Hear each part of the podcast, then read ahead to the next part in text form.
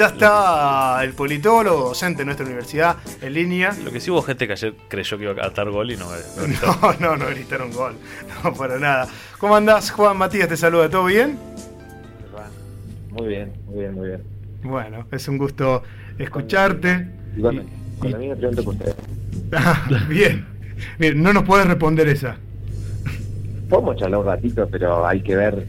Eh, viste que generalmente eh, las cosas encuentran sentido cuando va pasando el tiempo. Ahora podemos como adelantar algunas cosas. Em, pero no me parece que haya sido eh, tribunero. Bien. A ver, mientras lo digo, lo pienso un segundo. Sí, sí, sí. Em, ¿Es una toma de posición, la de Cardora? Sí, claro. Es un poco inesperado el tono, el tono tan enfático, tan entusiasta, para decirlo así medio que libremente. Sí. Pero ya lo había hecho en la presentación del candidato, la presentación de la campaña municipal hace unas semanas atrás en el mismo lugar. Había llamado la atención el tono fuerte de su, de su discurso, que había de alguna manera eh, intentado finalmente hacer lo que no pudo el 25 de, junio, cuando los resultados no llegaban, eran muy escuetos, no era lo que se esperaba. Y fue como, bueno, largar toda esa, hmm. todo ese contenido, esa euforia contenida. Ahora, eso puede ser con el tono. El contenido, para mí, da cuenta de que eh, tiene una pretensión de, digamos, de constituir una fuerza política a nivel nacional que dispute la nación desde una digamos, de una división política muy relevante, que, en, un lenguaje más técnico sería la palabra clivaje, desde un clivaje que no sea izquierda-derecha, eh, no sé, cultura baja, cultura alta, sino que sea eh, interior contra la metrópoli. Creo que ahí hay un punto, una apuesta a largo plazo que se propone Yarlora y que hay que tener en cuenta y que es distinta a la que se plantea estrictamente Schiaretti ahora. Bien. Porque Schiaretti dice, che, hay que, hay que, hay que pasar por encima de la grieta. Sí. Pero, pero después agarra y, dice que se puede aliar con la red o incluso con Bullrich. Después los pasos, sí. Claro. Mientras que eh, me parece que Gardora en ningún momento planteó eso. Es más, eh, los pituquitos de Recoleta son, son básicamente Rodríguez Larreta y Bullrich, Luro, eh, se nos fue el, último apellido, pues Redón creo que. Sí, perdón imagínate, digamos, con esos apellidos, si no es, si no es Recoleta le tienen el palo, digamos. Sí, sí, sí, sí, sí, Y yo creo que... Este Barrio Norte seguro, de por ahí. exactamente. Y entonces, el, mensaje de Gardora uno lo puede tomar a largo plazo, con un proyecto nacional que por, por lo menos es, es, es interesante, sugerente. Está bueno discutir la política de la Argentina en ese tono de decir, che, realmente pensemos la distribución del poder en clave federal eh, y la representación en clave federal, por un lado, pero por otro lado creo que también estaba dirigido a, Schiaretti y, decir que, que, la propuesta de, Schiaretti presidente no es para después aliarse con los pitucos de Recoleta, eh, sino que es una apuesta que quizás Schiaretti empiece a sembrar lo que luego Yardora quiera cosechar, ¿no? Bien. De un proyecto político. Sí, sí, sí, sí, sí, sí, Pero bueno, eh, digamos, Yardora claramente ha agarrado el mariscal, ¿no? El bastón del mariscal en, ese sentido, pensando también en el cordobesismo, de, ese bastón estoy hablando, del, cordobesismo, y algo que también pasó, creo, en toda la historia de la Argentina, o en la gran mayoría de, nuestra historia, de un Córdoba siempre más alejado de Buenos Aires, políticamente. ¿no? Por supuesto, eh, la, la, historia nacional, la historia, la historiografía de Argentina siempre ha, no sé si siempre, pero hay varios especialistas que subrayan que Argentina, eh, perdón, que Córdoba siempre tuvo un proyecto político eh, a nacionalizar y que en realidad nunca se llevó adelante, digamos. Si ve cuáles fueron los presidentes, no hubo presidentes con estructura desde Córdoba, eh, porque, bueno, Juárez Selman eh, fines del siglo XIX era pariente de Roca y, de, la Rúa a fines del siglo XX, principio del XXI, eh, no tenía una estructura territorial política de Córdoba, sino que un tipo que, se hizo en Buenos Aires, ¿no? Sí, sí, eh, dirigente político desde Buenos Aires. Digo, entonces, siempre se planteó la cuestión de, no sé si siempre, digo, pero siempre tuvo latente la posibilidad de, incluso, miren, ahora que lo pienso, Angelos había intentado desde el radicalismo una propuesta desde la, la provincia de Córdoba eh, que no funcionó a fines de los 80, pero que incluso había negociado con Alfonsín la figura de Víctor Martínez, que fue el vicepresidente de, Alfonsín en el 83, ¿no? Es decir, la política de Córdoba, por su propia relevancia y por su lugar central, digamos, en Argentina, siempre estuvo en tensión con eh, la metrópoli, para decirlo rápidamente, con el puerto, con Buenos Aires. Eso me parece que, es un punto medio neurálgico de nuestra de la, de la configuración eh, política de nuestro país, ¿no? Y ahora es como que vuelve a aparecer, no digo que sea todo eso, pero vuelve a aparecer ese escenario, hace como un eco, ¿no? Sí, sí, sí. Eh, de decir, no nos vamos a quedar solamente también eh, acá, algunos ya inclusive han, no, llegó a asumir como gobernador y ya lo están proyectando a Yarzora presidente, ¿no? ¿Viste, ¿Viste cómo es? Más después de, del discurso de ayer. Sí, por supuesto. Es que yo lo he escuchado varias ocasiones, hace incluso un par de años atrás, que sí. quiere eso. Digamos, Yarzora tiene una pretensión de poder eh, que va más allá de la provincia de Córdoba. Eh, y que me parece, bueno, como es válido, un montón de, otros, de otros dirigentes de otras provincias que desde al, asumir la gobernación de sus jurisdicciones pretenden eh, articular y llevar ese proyecto político más allá. Lo hizo, lo trató de hacer Capitanich, lo hizo Kirchner, lo hizo Menem. Eh, me parece que ahí hay un, punto. Y después un, punto pensando hacia adentro de la provincia de la de y es que fue quien logró eh, encabezar un proyecto que hoy va a renovar en alguna medida, no sabemos hasta cuánto, digamos cuál es su alcance, pero va a renovar el PJ. Y, en ese sentido, lo, una de las cosas importantes que está haciendo es tratar de mostrar algo novedoso dentro del PJ, que es esta nueva clave. Es decir, bueno, pensar, eh, no sé si es nueva la clave, pero sí el encarnarla, eh, tiene que jugar cierta novedad, que es el de eh, las provincias del interior contra Buenos Aires, que no es nuevo porque ya había aparecido con el cordobesismo de los SOTA, pero que ahora ya trata de encarnar él, digo. Y ahí, simbólicamente, no solamente renueva el PJ porque es un tipo más joven y porque va a hacerse cargo de la, gobernación, sino que trae algún tipo de propuesta, se enmarca en algún tipo de narrativa, como dirían quizás en el mundo más de la comunicación, ¿no? Me parece que es importante, eso está bueno tenerlo en cuenta. Habrá que ver luego la cuestión más de los cargos, más de la aritmética del poder ahí, en donde con lo de ayer finalmente se consolida porque probablemente le sea más fácil, no sé si romper, pero al menos agrietar a la oposición a la legislatura, le va a ser más fácil sostener sus propios eh, su propio liderazgo y, sus cuadros, sus propios cuadros, tanto en el municipio como en la provincia. Eh, y pensemos incluso que si bien Pacerini es uno de los más beneficiados por la elección, porque es intendente, pero Pacerini llega a la intendencia de, capital, de la capital de Córdoba sin, sin mayor aparato, ¿no?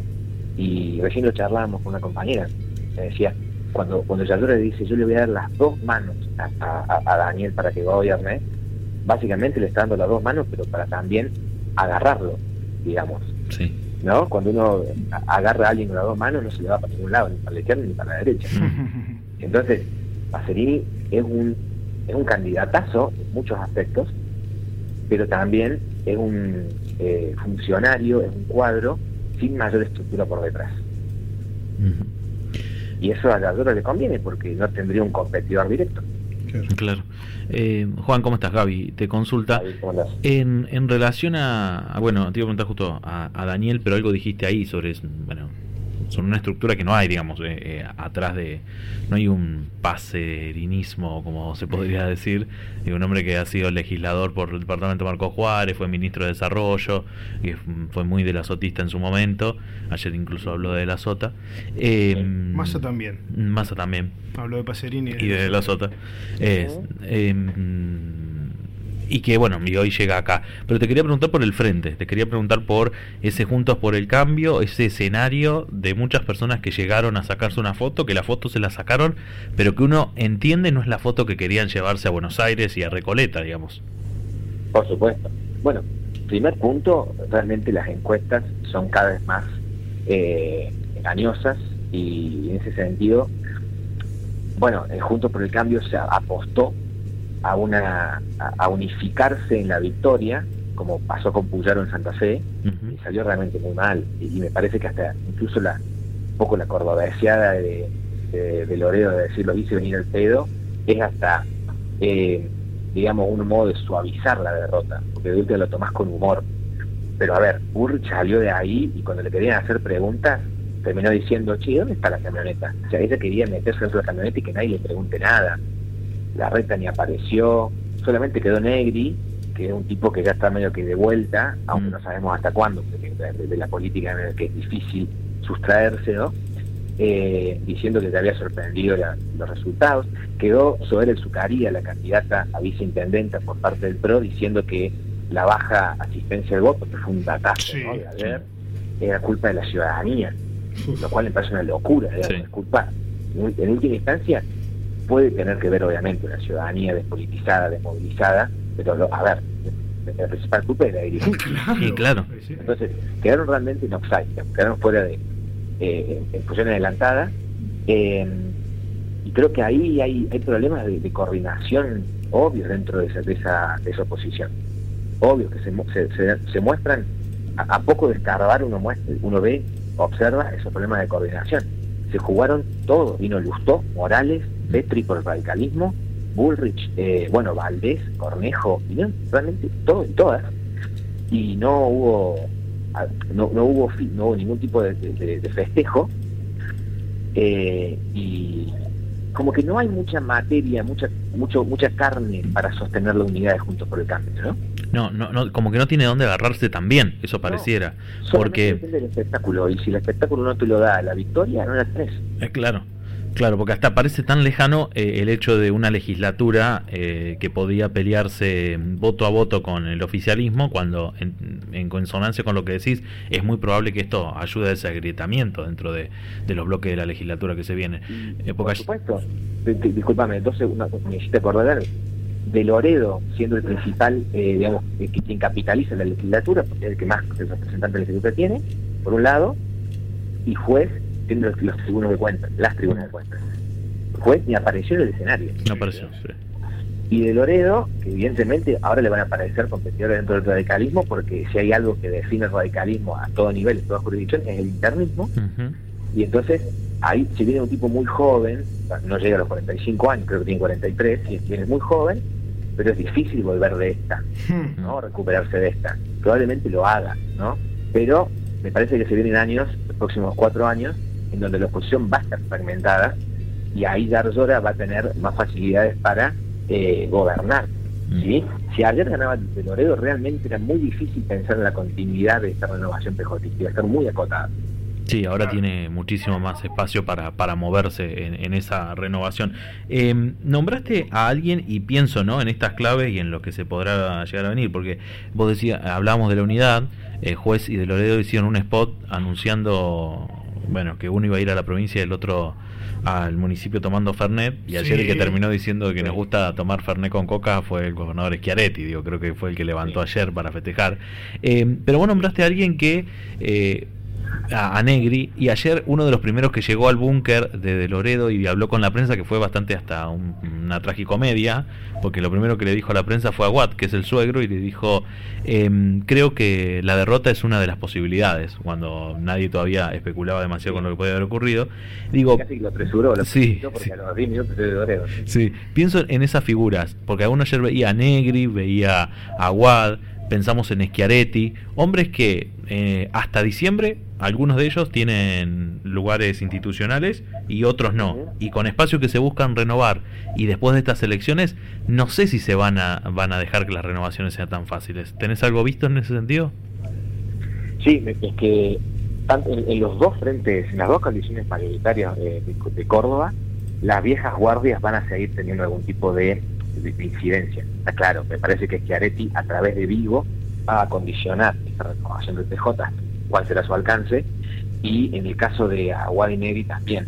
Lo de ayer fue una tragicomedia, pero yo no creo que Aguad, si bien Aguad es, un referente extraño dentro del radicalismo, sí, es muy ¿por, qué, digo extraño? Porque es un, es un tipo que le falta digamos, el recorrido partidario del radicalismo. Le faltan las horas de asado, le falta, hasta diría, por lo que me han dicho... El arroz con pollo. El arroz con pollo, perdón.